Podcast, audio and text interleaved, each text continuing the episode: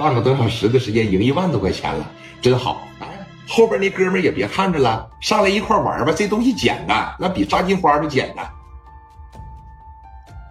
史殿林在后边算这么个账：刘毅要是仨小时能赢十万，我俩人每人干仨小时，是不是能赢二十万？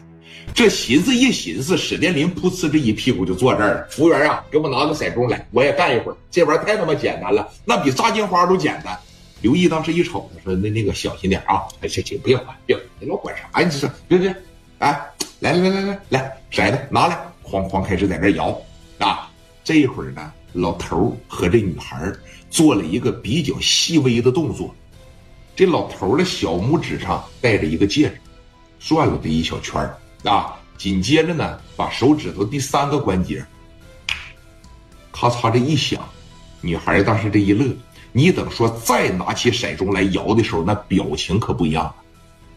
很明显，一开始这老头啊，跟这女孩根本就没好好玩，在这儿是特别的缓散，特别的懒散。说白了，带玩不玩的在这摇。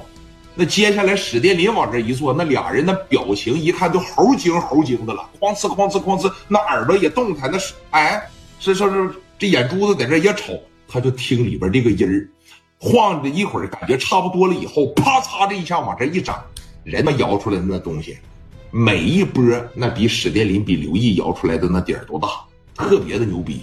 摇骰子不但要凭手感，最重要的是拿耳朵听，对不对？有会耍米的没？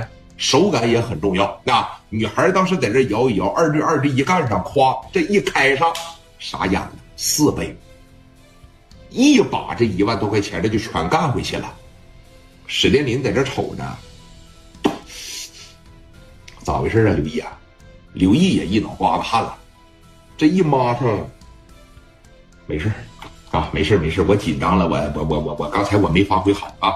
来来来来，继续继续继续，这他妈怎么回事啊？这是啊，不是史殿林，你是不是方我？你往这一坐，那不如我一打二了。你往这一坐，怎么？老头当时又说话了，小兄弟，玩牌呀不能这样，赢了呢不能骄傲，输了呢心态也不能崩溃，这样怎么能赢到钱呢？啊，刚才我俩一人输个七八千块钱不也啥事没有吗？那更何况你输给我的钱，那是刚才我输给你的，还要继续吗？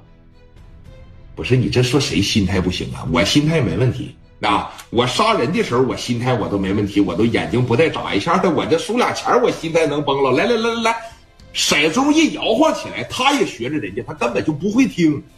好多人玩牌，他只是学架。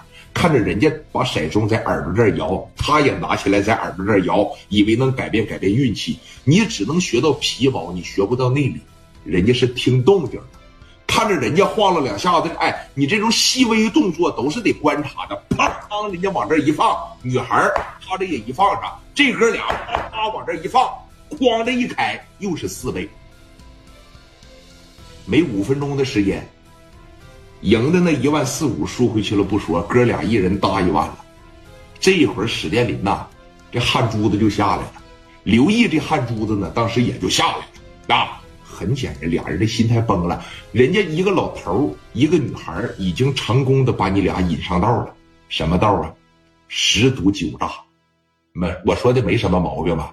你只要做到这儿的时候，你的手艺不是很精，你就必须要给人家交学费啊！但是有一点，赢了的还想赢，输了的他还想翻盘